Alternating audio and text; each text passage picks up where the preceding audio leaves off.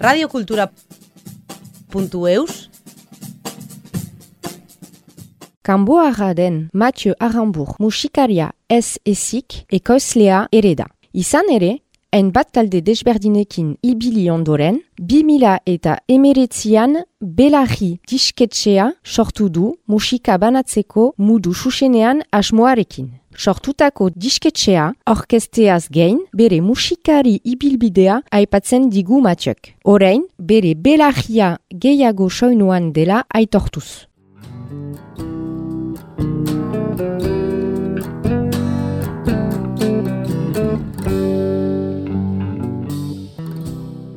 Azken urte hauetan, hainiz aldatu da soinuaren aletik eta badira um, ale batetik ikerketak, baina emaitza biziki politak edo ederrak, nolabait erraiteko.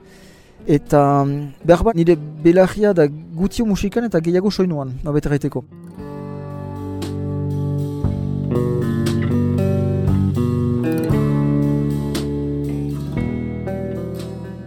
Egun hon zuei Mathieu naiz, Mathieu Arambur, kanbotarra naiz, alor musikari kasik oia guai. Zenta nire aktibitatea pixkat uh, aldatu da azken urte hauetan. Dizketxe tipi bat montatu baitut uh, lapurdin sortu zen itxasun eta guai kanbon naiz. Eta ara beti musika munduan, zaken nola aipatu hori, nire saltsan.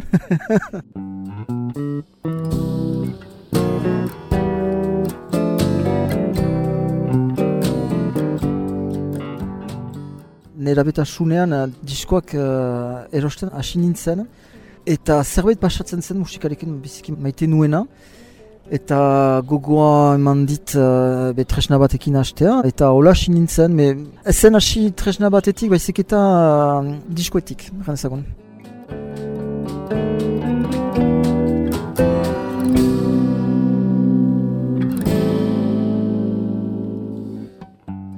Betidanik izan ditu grabeak buruan, fen buruan edo edo gorputzean. Betidanik ez tipitatik, baina bai, goizetik kontrabasua jo nahi nuen. Eta gauzatu nuen hori eh, basua eta gero, hasi nituen ikasketak Bayonako konservatorioan kontrabasuan, hogei urtekin. Eta ortu nituen gitarra kurtso batzuk bi urtez kanban, eta gero hasi nintzen bakarrik basua elektrikoarekin, amabost urtekin, usteot. Eta hola, sartu nintzen musikaren munduan, eta nahiko goiz argi izan da hori egin nahi nuela. Betetzen zuen uh, zerbait nire baitan uh, beste gauzak ez zutela betetzen. Eta bai, eta sigitzen da hola izaiten uh, gaur egun, da musika initzen zuten dut. Ez da behar bat, man, maite dut biziki mm, bihurtu naiz pixkat koleksionista bat bezala bakizu da. Arno Zaleak bezala, badira Arno mota desberdin hainitz eta egiteko manera desberdin hainitz eta berdin da musikan. Eta hori da biziki maite dudana.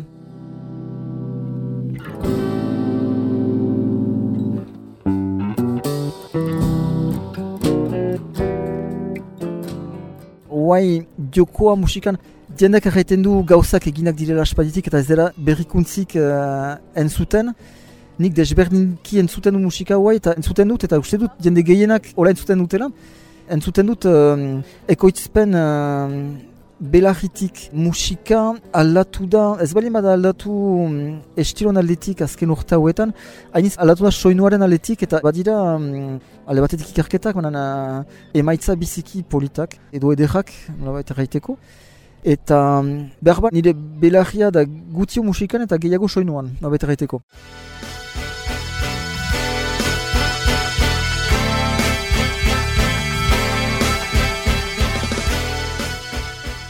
Asi nintzen Jojo Ramuntxorekin, eta garaian ere baginuen eh, lagun talde bat Mikelatz etzen zena, Ramuntxo Etxeberrirekin, eta bon, Christophe Estagno, Bazen Pampi, Gerard, Xabi Albiztur, bon, hori zen, uh, eta masi urtekin, eta hola hasi ginen popa egiten, eta Jojo Ramuntxorekin eh, haien musika diotzen. Eta hola hasi nintzen taldetan, eta hori izan zen beste urratx bat uh, nire musikan uh, lan egiteko gogoan.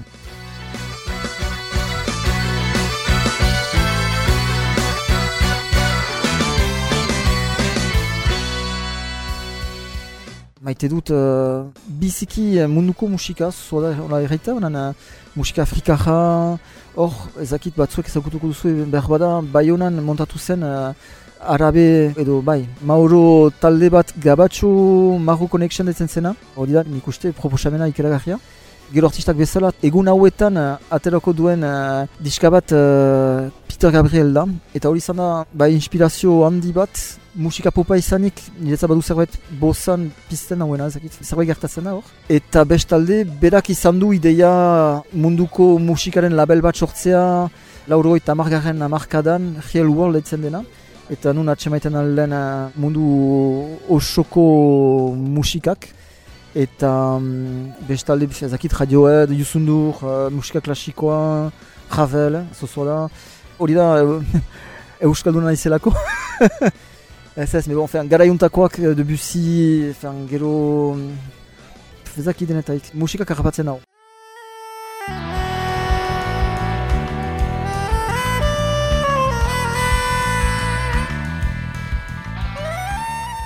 Musika da soinu antolatua eta antolatua denean ongi da antolakuntza horren uh, kanpo joaita ere. Eta hori da joko guzia. Hor da joko guzia eta joko polita. Soinua da soinua Erraiten alda arbol uh, batek uh, edo aizarekin musika bat egiten duena. Erraiten alda Alde batetik soinu antolatua eta bestaletik poesia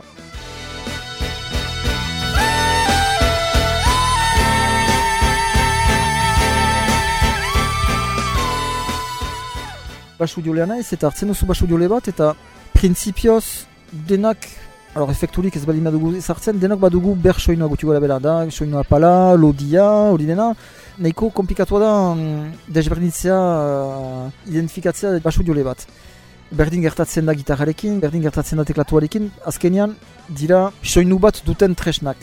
Oruko horrean beti sonatzen du bateria bat bezala.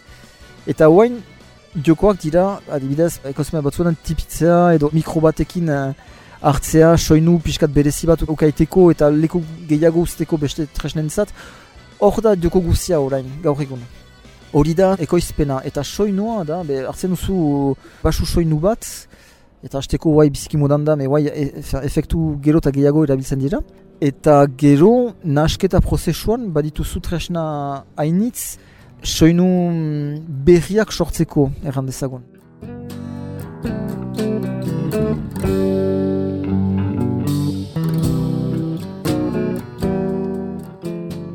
Duela lau urte guai uh, sortu nuen belarri diskoetxea.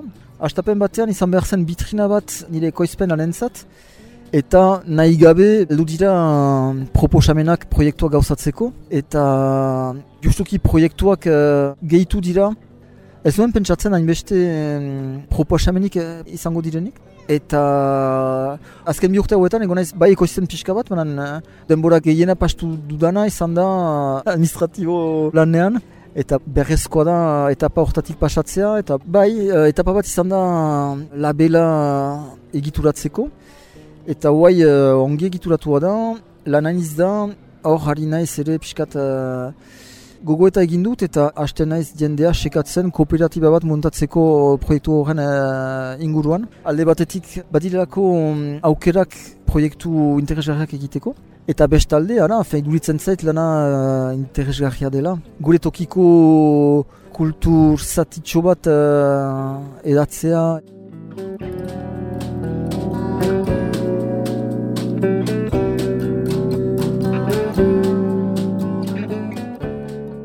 Simpleki esplikatzeko, eman dezagun uh, baitu zula markantu eginak gitarrarekin etxean, hor ere badira perspektiba desberdinak, baina ezagunena da bakarlari batek uh, sortzen ditu markantu bere gitarrekin, eta zu hor zira bera laguntzeko, zentsu artistiko bat emaiteko bere kantuei, eta hor duan hautatzen duzu tresnak, uh, mollaketak, soinu bilak, Alor hori da moldaketa lana, eta hor bada gogoeta bat ikusteko nola apaintzen aldiren kantuiek. Eta gero bada soinu lana, justuki uh, leheno aipatzen ginuen ekoizpen hori ikusteko nola um, espazioan ezartzen aldiren uh, molaketa horiek. Hori da alde artistikoa.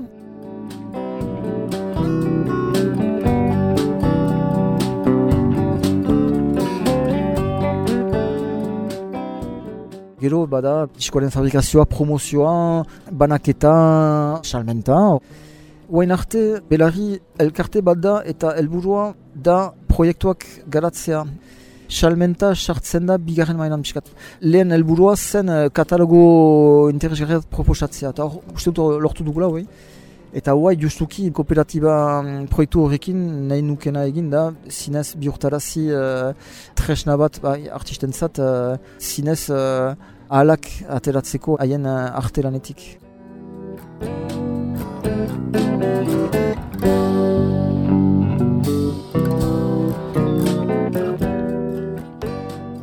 Hasi ginen bidaiarekin, Michel Ducot eta Caroline Phillips. Bigarrena izan zen Xabi San Sebastian, irugarrena Mai Zubeldia, laugarrena Bebe Aixa, bosgarrena Jesus Mai Lopetegi, gero izan da Pantxix, gero izan da Albo Sax, Michel Ducoren uh, proiektu berria, instrumentala, albokak eta saxoak nahazten dituna. Gero izan da mm, pozgarria da Ensemble Zeroren uh, disko bat, eta Petar Klanak komposidorean lana. Irugarrena izan da mm, Solange Añorga, kantari klasiko liriko bat. Laugarrena Silimiri, Patrick Laral eta bere anaia trikitisa emengo musika estia. Aurtengoak izan dira Mikel Artieda, da musikari berataja eta sortu du diska bat Andaluziako eta Euskal Herriko musikak nasturik eta emaitza bizik interesgarria da, da instrumentala. Azkena ateratzen duguna, orkesten duguna, guai, uh, Durangon da Filip Albort Arantxa irigoien eta um, Amaiak Arren Tinka izeneko disko liburu bat aurrentzat. Hala, eta heluen urteari begira, badira proiektuak martxan jadanik, eta beste batzuk gauzatzeko. Eta ara, ikusten alduzun bezala ez da stilo zehatzik, baizik eta uh, proposamena uh, nire, nire itiz interesgarriak, eta... Ara.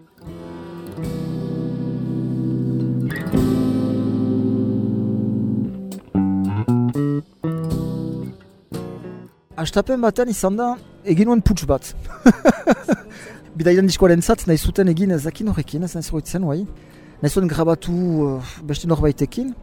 Eta erranean eman begira, uh, ez hau gira untsa, uh, nik hori montatu nahi dut, uh, ea presizten ez, uh, ba, segitzea, eta bon, onartu zuten proposamena, eta hola zen. Eta disko hori, Xabi San Sebastianek maitatu zuen disko hori, eta hor duan, hola segitu zuen, da nebauzu dira, um, ezakit nola erran, uh, hemen jango zuten e, edo dira olako batek disko bat maitatu du orduan uh, ara fen uh, eldu da hori da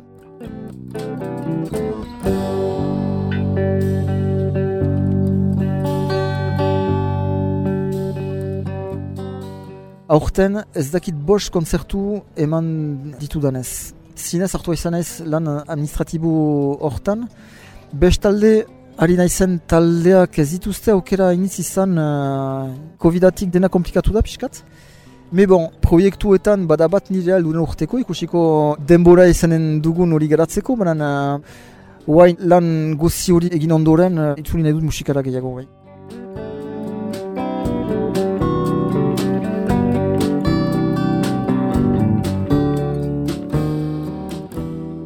Durangon izaitea dira pixkat bakantzak bezala. Hor uh, sartzetik uh, izanen da, hori da nire bosgarren urtea hemen. Eta usu sartzetik badala nainiz irailetik uh, abendu arte hor naiz buru belarri. Eta hor dugu haste bat nun ikusten da gure ahloko kide guziak eta denbora badugu mintzatzeko eta pote batzuk hartzeko eta gozoa da. Alor badira horren batzuk pixkat uh, kargatuak ere zenta badadien hainitz eta hor gira ratxalean nahiko tranquil da huai eta badugu denbora itzekiteko eta ara ibilinez musikari gisa zakit uh, amabost urtez hemen ego aldean eta maite dut hemengo giroa eta durango berezikiz eta erribiziki gozoa da. Eta ez ez ez placer bada. Niretzat bai dira kasik bakantzak.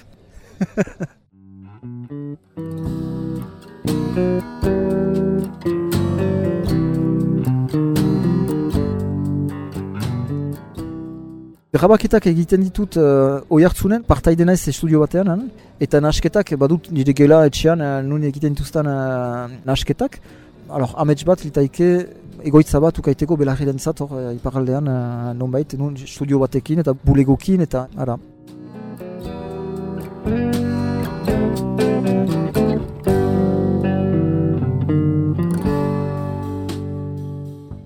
Radio Kultura